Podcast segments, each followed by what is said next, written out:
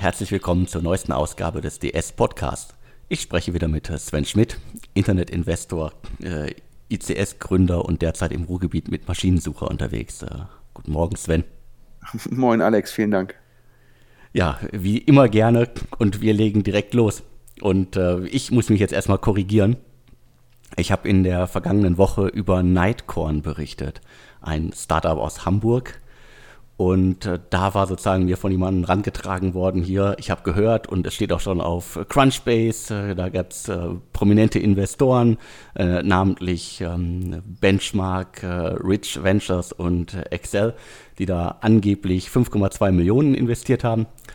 Das Ganze sah relativ authentisch aus.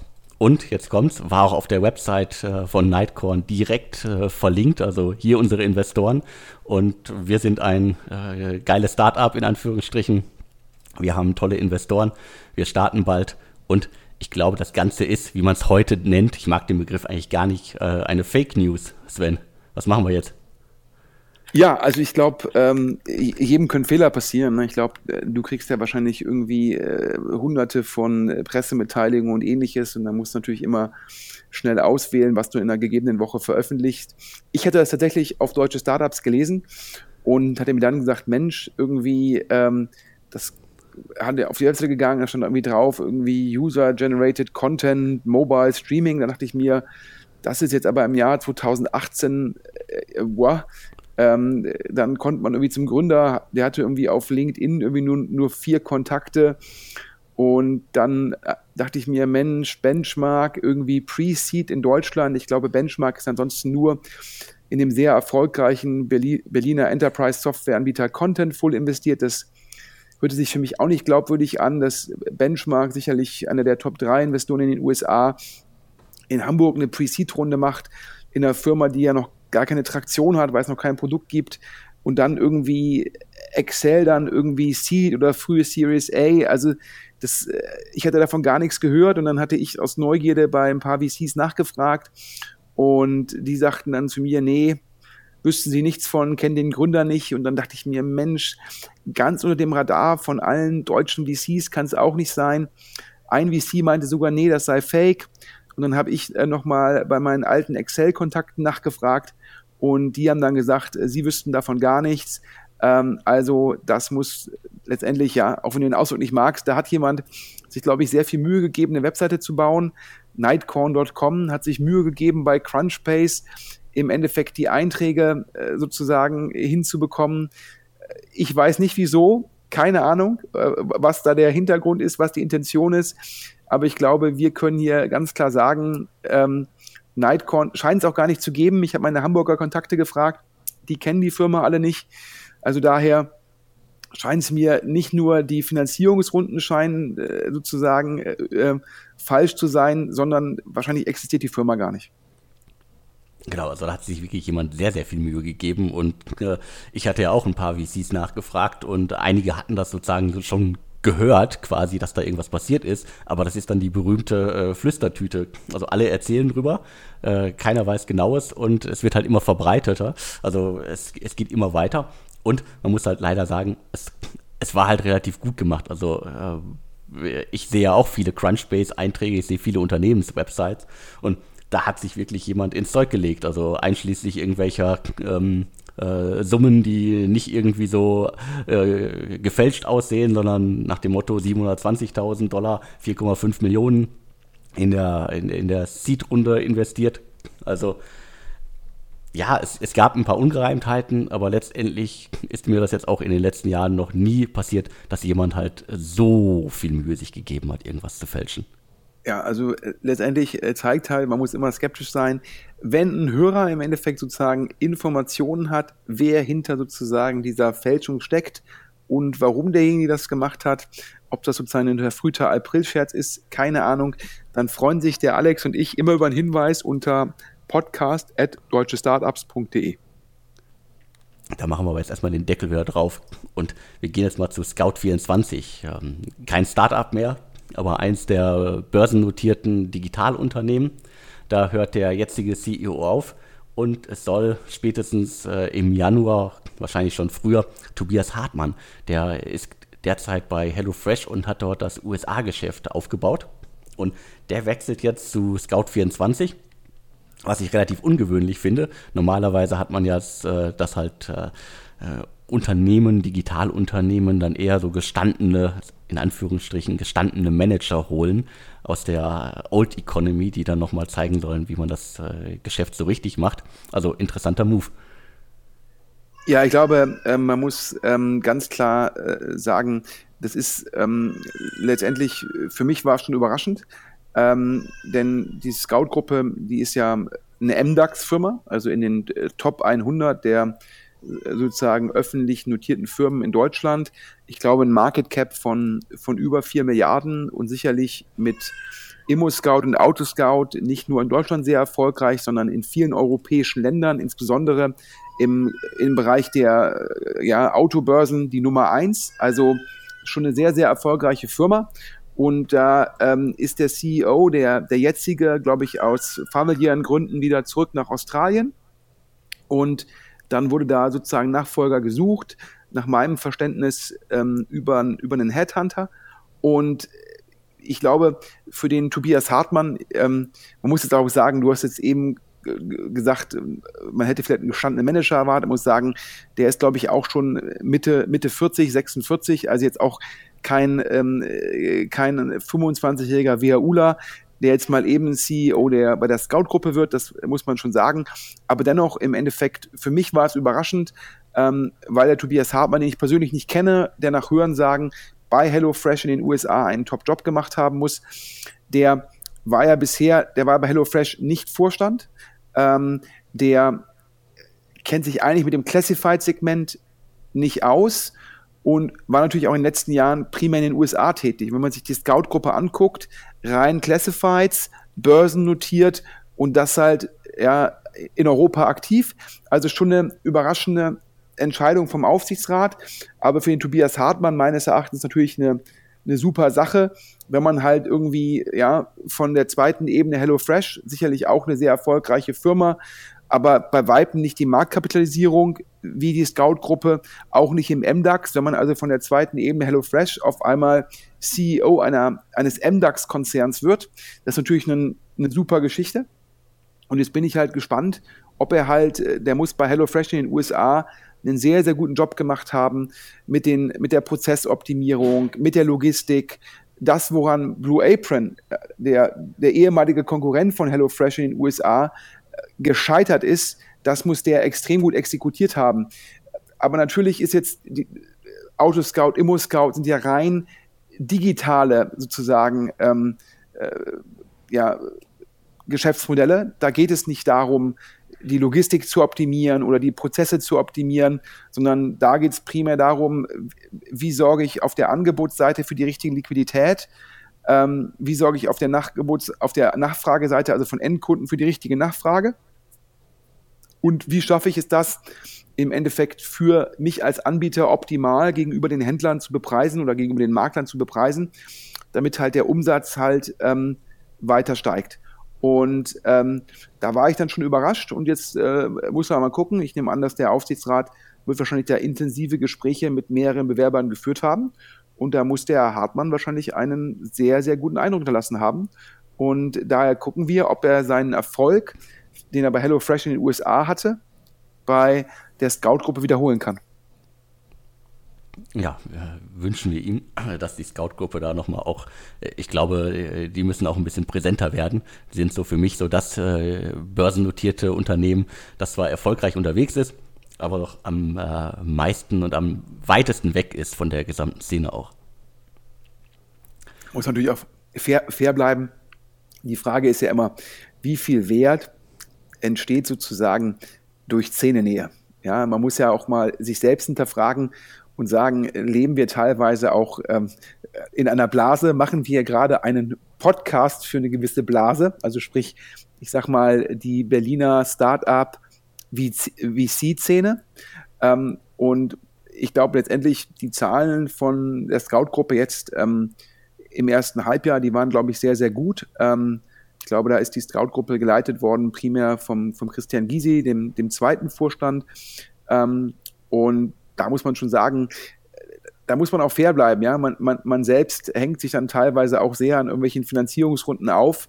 Und es gibt halt auch andere Firmen, die exekutieren einfach sehr gut und generieren einfach äh, sehr gutes EBIT und sind nicht so in der Presse, ja. Du, du weißt ja, dass ich auch immer ein großer Fan von SyncCell bin, der Berliner Firma, die letztendlich eine, ein Tool für PowerPoint anbietet, um PowerPoint für äh, Intensivnutzer effizienter und effektiver zu machen. Eine Monster, Monster, Monster erfolgreiche Firma, die, glaube ich, von einem extrem guten Team geleitet wird und von sehr, sehr intelligenten Gründern, die das Geld auch sehr gut angelegt haben. Ähm, und von denen hört man in der Szene auch relativ wenig. Das heißt, man darf auch nicht vergessen, ja, teilweise, dass ähm, ja, gibt es ja auch Zähneköpfe, die machen für sich selbst sehr gute PR, sind sehr stark in den Medien vertreten und dann denkt man, wow, die müssen mega, mega erfolgreich sein. Auf der anderen Seite von SingCell ich hört man wenig und denkt manche Leute, die können nicht erfolgreich sein. Und das ist natürlich teilweise genau umgekehrt der Fall. Äh, das stimmt. Äh, es gibt eine ganze Reihe Unternehmen, die ähm, Millionen Verluste anhäufen seit äh, gefühlt Jahrzehnten und präsenter sind als erfolgreiche Unternehmen. Scout24 war aber sozusagen mal mit, was war es, Accelerator, Inkubator, mal ein bisschen näher an der Szene ran und die machen ja noch etliche Sachen. Aber klar, kann man als Fokus natürlich verstehen. Gehen wir zu einem Startup weiter, das ähm, äh, vor ein paar Jahren mal so richtig schwer in der Krise war, äh, wo das Team auch äh, es in einem riesigen Blogpost, glaube ich, vor zwei Jahren geschrieben hat, so was alles schiefgelaufen ist. Mädchenflohmarkt aus Stuttgart. Die verkaufen gebrauchte Klamotten. Da gibt es ja auch äh, international ein paar äh, Wettbewerber. Und die haben jetzt äh, im vergangenen Jahr schon das Family Office von Bräuninger als Investor gewonnen und es gab jetzt äh, Anfang des Jahres oder vor, äh, im, im, Frühjahr eine weitere Runde, die erst jetzt publik geworden ist. Bräuninger und ähm, Vorwerk Ventures haben jetzt insgesamt in den letzten beiden Finanzierungsrunden 5 Millionen in das Unternehmen äh, gesteckt und die peilen jetzt einen zweistelligen Millionenumsatz an. Und ich glaube, es geht ihnen deutlich besser als vor zwei Jahren. Aber da gibt es noch viel zu tun bei Mädchenflohmarkt. Ja, ich glaube, ähm, also ich glaube, äh, Full Disclosure, wie ich immer so schön sage, ich bin in ähm, Vinted investiert. Vinted betreibt in Deutschland Kleiderkreisel und Mami-Kreisel. Ähm, dementsprechend im, im, ähnlichen Segment wie Mädchenflohmarkt unterwegs, wo man schon sagen muss, dass äh, Mädchenflohmarkt äh, im Endeffekt die, der durchschnittliche Bon, also sprich die Sachen, die dort halt im Endeffekt gehandelt werden, die kosten im Schnitt schon ähm, mehr als bei ähm, Kleiderkreisel. Das heißt, ich glaube, der Anglizismus wäre, das ist so ein bisschen mehr upmarket. Ich kenne auch den Peter Ambrosi, ähm, der Mädchenflohmarkt äh, mitgegründet hat. Ähm, sehr gut. Ich habe früher mal Dealjäger gemacht, äh, eine Firma, die jetzt nicht so erfolgreich war. Ähm, der Peter hat Idilight gemacht, was er erfolgreich an äh, Burda verkauft hat.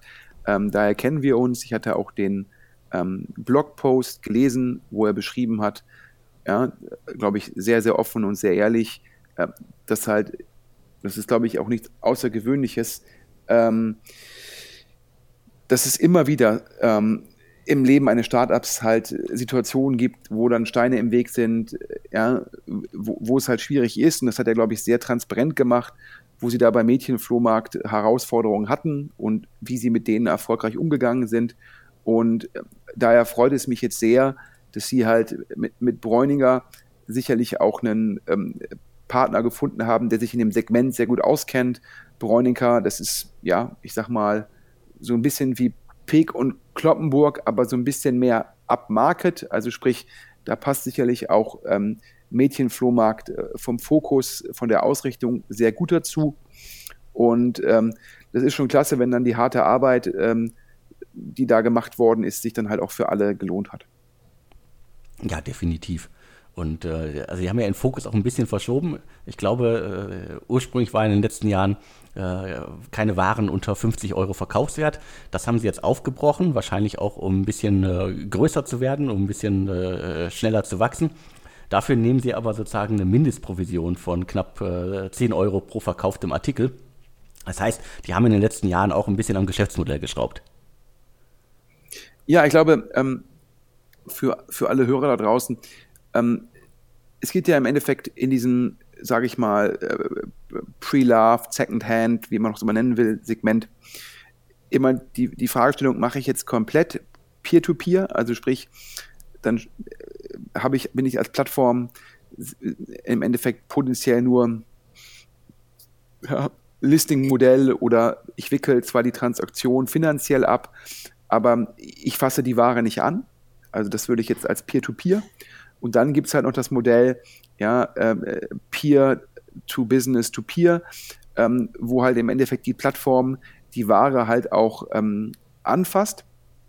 Immer in der Sekunde, wo die Plattform die Ware anfasst, gibt es eigentlich nur zwei Möglichkeiten. Ich habe halt einen gewissen äh, Mindestpreis ähm, pro Stück oder ich habe eine Mindestprovision, weil es sich einfach nicht lohnt, wenn ich jetzt sage, ich habe hier irgendwie einen, einen, einen Oberteil für, für 15 Euro. Ja, wenn der Kunde das schickt das zu mir, ich muss das anfassen, potenziell dann nochmal neu verpacken und dann weiterschicken an den nächsten Kunden, dann frisst halt die Logistik, die da entsteht, der Logistikaufwand, frisst halt meine Marge. Und ähm, das heißt, da ist der einzige Weg, halt ähm, mit Mindestpreisen oder Mindestprovision zu gehen. Ähm, und das ist letztendlich ja in dem, in dem, in dem, in dem Luxussegment, da gibt es, glaube ich, ein, zwei französische Anbieter. Ähm, da wird dann auch geguckt, ist, das, ist die Ware wirklich original? Ist sie halt im Endeffekt äh, auch in, der, in einem Zustand, wie es beschrieben worden ist vom Verkäufer? Das heißt, da wird auch nochmal Qualitätskontrolle gemacht. Und das geht halt auch immer nur, wenn sozusagen der Preis pro Stück hoch genug ist, weil ich ansonsten das alles nicht refinanzieren kann.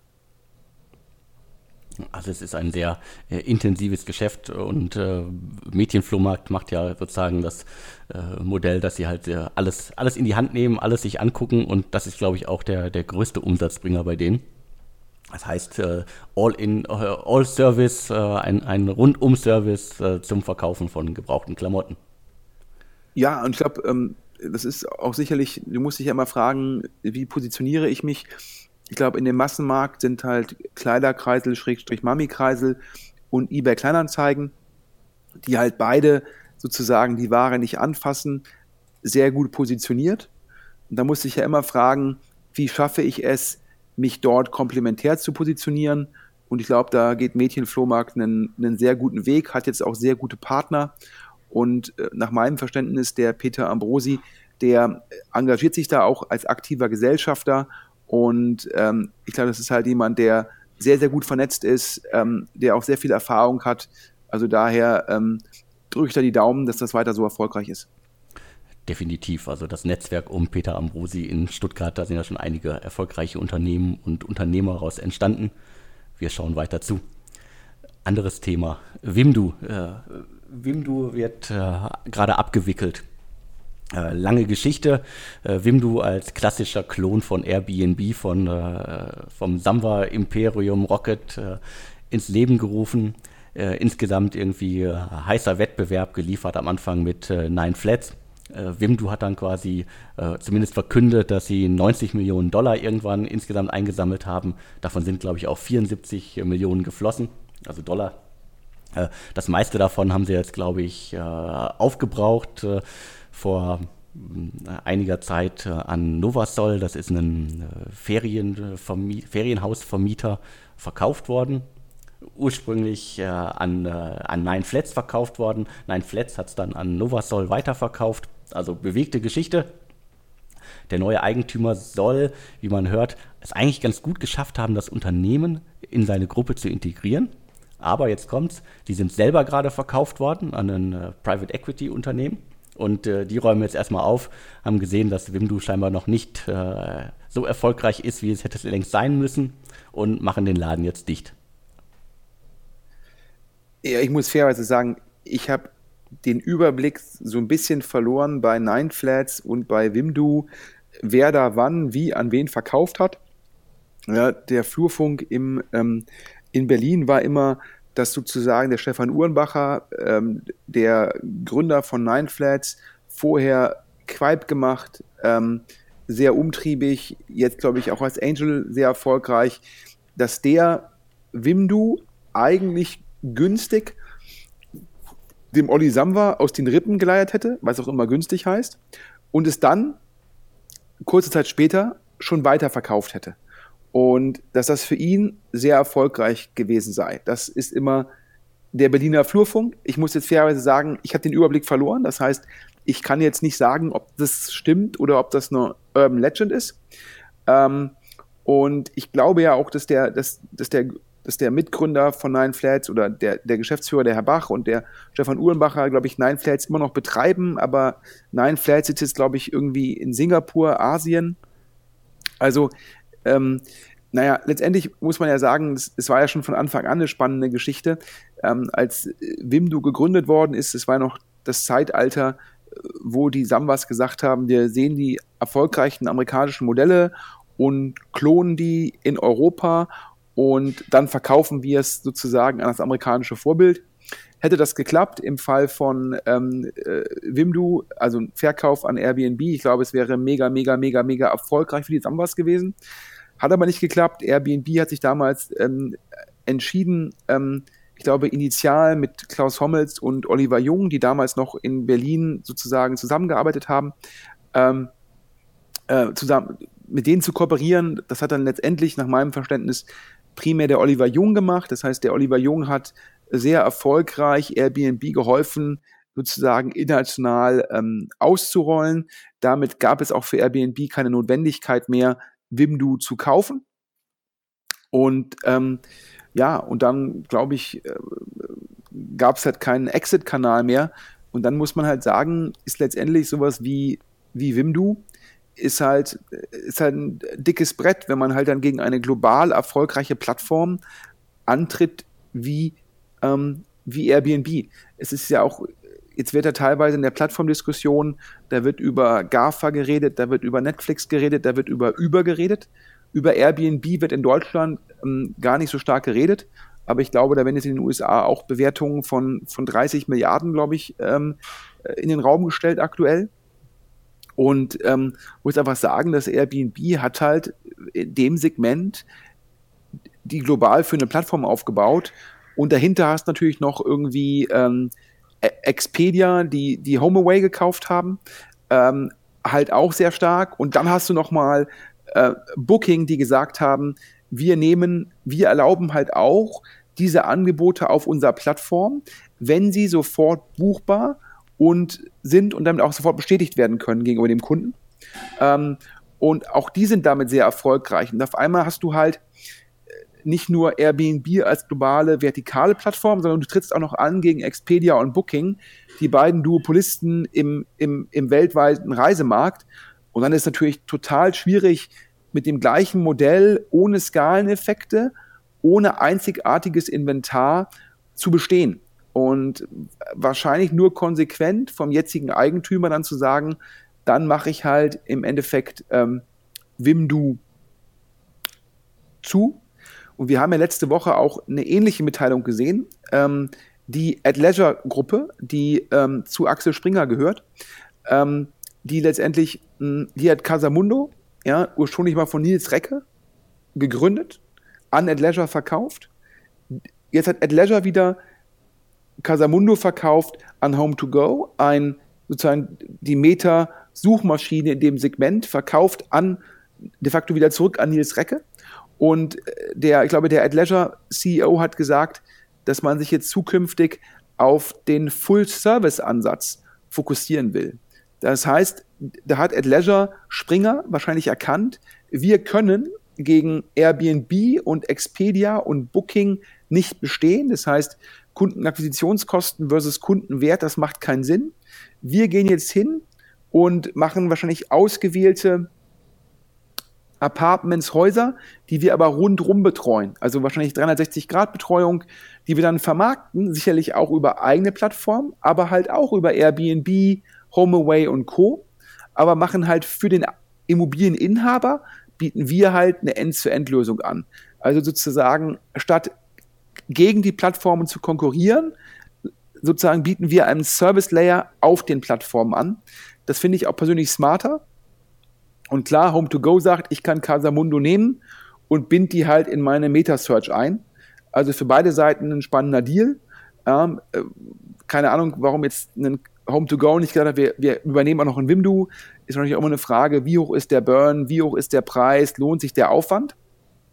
Und bei Wimdu ist jetzt dazu gekommen, auch wenn es natürlich für die Mitarbeiter sehr schade ist, dass es halt runtergefahren wird. Aber ich bin zuversichtlich, dass im aktuellen Jobmarkt in Berlin mit dem digitalen Verständnis die Mitarbeiter auch hoffentlich wieder schnell neue Jobs finden werden. Ich gehe mal davon aus, dass die meisten Headhunter schon ähm, einmal die LinkedIn- und Sing-Listen der Mitarbeiter durchtelefoniert haben. Davon gehe ich aus. Also um die Mitarbeiter mache ich mir ehrlich gesagt auch keine großen Sorgen. Und äh, äh, weil du es gerade angesprochen hast, ähm, äh, ich hatte dann Wimdu nochmal ausprobiert äh, am äh, Freitag und äh, die Website war gerade nicht zu bedienen und man wurde auf Home2Go verwiesen. Also das ist der Kooperationspartner von äh, Wimdu. Also dementsprechend gibt es da schon eine, eine Zusammenarbeit. Okay. Es hört sich so ein bisschen an wie der Deal, wie der Deal zwischen, äh, zwischen Davanda und Etsy. Genau, ja, das, das, das scheint sowas zu sein, ohne dass man jetzt irgendwie nochmal da was übernimmt. Also ob jetzt Wimdu dann irgendwann auf äh, Novasol äh, umgeleitet wird oder vielleicht dann direkt auf äh, Home2Go, das werden wir sehen. Was ich ganz spannend fand in, äh, in Bezug auf Wimdu, also dieser, dieser, dieses geklonte Unternehmen war halt wirklich auch ein hundertprozentiger Klon. Die hatten sich im Grunde nie weiterentwickelt. Deren USP war, wir sind halt ein äh, Airbnb-Klon und bieten alles genauso an. Nine Flats war da, glaube ich, jahrelang, auch wenn die homöopathisch klein sind im Vergleich zu Wimdu, äh, deutlich anders aufgestellt, so ein bisschen serviceorientierter und die sind einfach schon vor ein paar Jahren ja in Deckung gegangen. Äh, äh wie zu hören ist so irgendwas so äh, schwarze, rote Null. Äh, es wurde kein Geld mehr verbrannt im großen Stil. Die haben auch gewartet, ob irgendjemand kommt. Aber selbst Wimdu hat ja auch, glaube ich, mindestens 18 Monate versucht, irgendeinen Käufer zu finden und die haben niemanden gefunden ja, ich glaube, es ist einfach, es ist einfach schwierig, weil natürlich auch diese Erkenntnis, dass du halt gegen starke Duopolisten und dann noch ein, ein, eine vertikal global erfolgreiche Plattform wie Airbnb, da kannst du nur noch in der Nische gegen bestehen. Also ähm, indem du sagst, wie gesagt, ich mache irgendwie, ich habe in einem Ort irgendwie alle Immobilien und ich verwalte die auch. Oder ich schaffe es halt, den Service anzubieten, den ein Airbnb gar nicht anbieten will als Plattform. Ähm, aber hey, ja, also drücken wir die Daumen, dass irgendwie alle ähm, Wimdu-Mitarbeiter schnell äh, neue, attraktive Jobs finden. Ähm, ich glaube, dass mal Investoren auch mal Geld verlieren, ähm, das gehört dazu. Hoffen wir, dass die Mitarbeiter, ähm, und da bin ich eigentlich zuversichtlich im aktuellen sozusagen Jobklima, ähm, ähm, dass die was Neues finden. Wenn sie in Berlin nichts finden, bei maschinensucher.de, die Eigenwerbung sei mir erlaubt, suchen wir weiter gute Leute und äh, ich sage ja immer so schön, ähm, äh, Essen, Essen ist arm, aber ist sozusagen arm, aber sexy. Also sprich, ähm, da sind die Immobilienpreise da, wo sie in Berlin so für ungefähr 15 Jahren waren. Ähm, also dementsprechend äh, alle Wimdu-Mitarbeiter, die Interesse haben, ähm, äh, nach, nach Essen zu kommen, bei Maschinensucher gibt es spannende Jobs. Das sei dir gegönnt. Äh, Habe ich kein Problem mit. Jetzt lass uns mal zum Schluss eine Gerüchte-Ecke machen also in den letzten Tagen sind irgendwie bei dir, bei mir und, äh, und so weiter etliche Gerüchte aufgeschlagen. Äh, ich lasse jetzt mal Go Euro in die, werfe ich mal in die Runde. Also da hatte ich sozusagen von einem Investor schon vor einiger Zeit gehört, so sollte ich mir mal angucken. Läuft, glaube ich, nicht so wie erwartet. Also kann, kann ich bisher nicht nachvollziehen. Aber man hört, dass da im besten Fall jetzt sogar eine dreistellige ähm, Finanzierungsrunde stattfindet. Und Weiteres Thema, über das wir reden müssen, ist äh, Lakestar, also Klaus Hommels. Und der ist ja schon seit einiger Zeit äh, unterwegs und will eine Milliarde einsammeln, aufgeteilt, glaube ich, auf äh, 750 und äh, den Rest einmal in Later und in äh, Seed-Phase. Und das haben jetzt sozusagen mir auch nochmal einige äh, VCs aus der Szene bestätigt. Äh, die gehen davon aus, dass es nicht ganz so einfach für ihn ist, gerade das Geld einzusammeln. Ja, also beides wurde mir auch zugetragen. Fangen wir mal an mit Go Euro. Ähm, für die Hörer, die vielleicht Go Euro nicht kennen, Go Euro ist letztendlich ähm, eine Möglichkeit, äh, äh, paneuropäisch Transportmöglichkeiten zu buchen, also ähm, primär Bahnfahrten, aber auch Flüge und so weiter. Ähm, ich glaube, der, ein bisschen platt gesagt, der Claim to Fame ist es, dass die es geschafft haben, diverse äh, ja, lokale ähm, Bahnbetreiber, also wie die Deutsche Bahn in Deutschland ja, oder halt die französische, anzuschließen und so halt auch ähm, wenn du halt sagst, du machst irgendwie, willst durch Europa reisen und willst über eine App halt alle Bahnfahrten buchen, dass da halt Go Euro einzigartig positioniert ist. Ich glaube, das ist der Pitch. Und die haben halt schon von, ähm, ja, muss man sagen, von AAA-Investoren Geld eingesammelt. Glaube ich, Lakes, da hast du gerade erwähnt, als zweites Thema, über was wir noch sprechen wollen, aber auch kleiner Perkins und ich glaube, Battery, also echt äh, Top-Investoren, Top auch aus den USA, aus dem Silicon Valley. Und ähm, aber jetzt in die ganzen deutschen VCs, die, da kann mir keiner sagen, wie gut läuft jetzt eigentlich Go Euro im Endeffekt ähm, operativ. Also sprich, ähm, da höre ich Skepsis, die ich persönlich auch teile, aber das ist einfach, äh, ohne dass ich da Zahlen habe. Also ich mag da auch komplett falsch liegen, weil eigentlich ist es so, dass du, wenn du jetzt eine Bahnfahrt verkaufst, bekommst du als Plattform sehr wenig Kommission. Also ich glaube, bei der Deutschen Bahn, da mögen die Hörer mich jetzt korrigieren, ich meine sowas wie drei bis vier Prozent. Das heißt, sogar wenn du halt für eine Milliarde Bahntickets über deine Plattform verkaufst, also dieses sogenannte GMV, Gross Merchandising Volume, machst du nur halt 30, 35 Millionen Innenumsatz. Und das ist dann schon von den Kundenakquisitionskosten, Abwicklungskosten, das ist sozusagen schon ein, dann ein dickes Brett, damit Geld zu verdienen. Ähm, und daher sind da viele Leute immer skeptisch und fragen sich halt, ähm, kann da so eine Plattform halt ähm, so bestehen? Und aber man hört jetzt, die würden wieder, die würden jetzt 150 Millionen Dollar raisen, also 150 Millionen US-Dollar. Und wenn das klappt, muss man natürlich auch sagen, da macht das Team, da macht der Gründer natürlich auch einen gigantischen Job, wenn es ihm gelingt, ähm, solche Summen zu raisen, weil das gibt ihm natürlich die Möglichkeit, ähm, natürlich diese Plattform richtig gut aufzubauen. Ja? Also sitzen primär in Berlin, wir drücken die Daumen, wäre sicherlich für den Berliner Standort eine tolle Sache, wenn so eine Mega-Runde ähm, dann hier stattfindet. Ähm, das schafft dann natürlich auch im Endeffekt viele attraktive Jobs. Also daher äh, toi toi toi und ich äh, glaube, der Alex und ich bleiben dran, um, um zu gucken, ja, wie läuft es eigentlich? Weil das, wie gesagt, das weiß keiner so richtig in der Berliner Szene. In unserer Blase sozusagen. Genau, und äh, abseits der Blase findet aber auch Lakestar statt. Also äh, Klaus Hommels ist da eigentlich ja kaum, kaum sichtbar.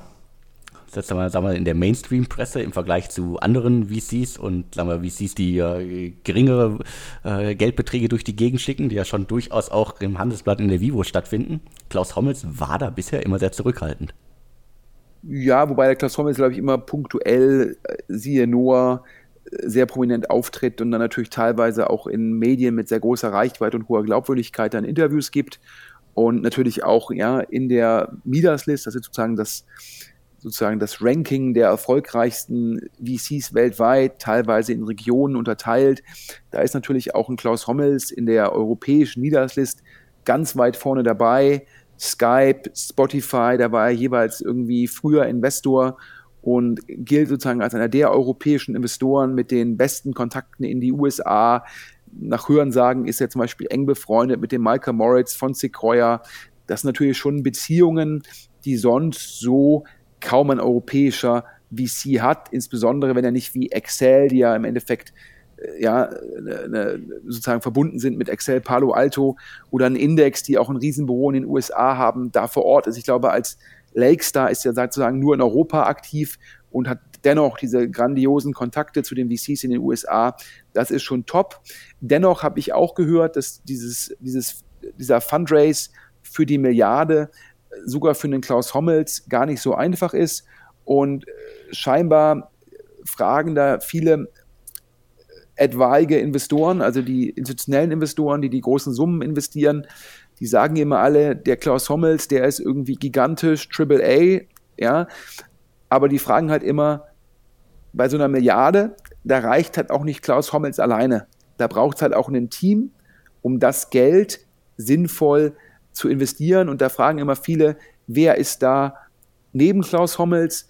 Und weil halt schon viele Leute es so wahrnehmen, Lakestar gleich Klaus Hommels. Ich glaube, da gibt es sicherlich noch einen Manu Gupta in London, über den andere VCs auch immer sehr, sehr gut reden.